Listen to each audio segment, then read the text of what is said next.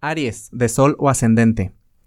Eh, en estos días, bueno, puedo, me atrevo a decir, tenemos días viéndote hacer un cambio importante.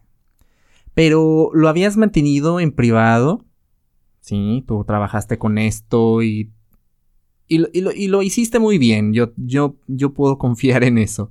Pero ahora que la triple conjunción eh, que sucede en tu zona número 10, que es la de eh, la visión pública, el cómo tú te muestras hacia, los demás, eh, tu prestigio, pero también tu trabajo. Bueno, aquí vamos a estar viendo cambios relevantes que se van a reflejar totalmente en tu persona, en tu forma de ser.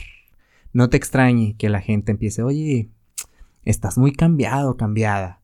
Eh, esto es, míralo como una evaluación a los resultados que has tenido este, por todo el trabajo que has hecho con tu persona. Algo que te estabas proponiendo con esmero, ¿sí? respecto a tu vocación, a tu trabajo, que se veía lento, que no sabías, no le hallabas forma, pues vas a empezar a ver luz verde aquí y vas a poder tener, vaya, el terreno amplio para poder construir o proponer cosas nuevas, ya sea eh, tú desenvolviéndote en tu trabajo. Procesos de amor, eh, de romance, van a comenzar un, un proceso de, pues, de sanación.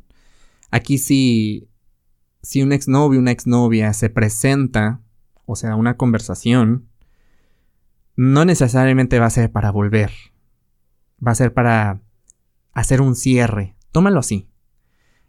Para mayor información, te invito a que escuches el episodio de la semana del 28 de septiembre al 4 de octubre y búscanos en redes sociales como Caja Astral Podcast.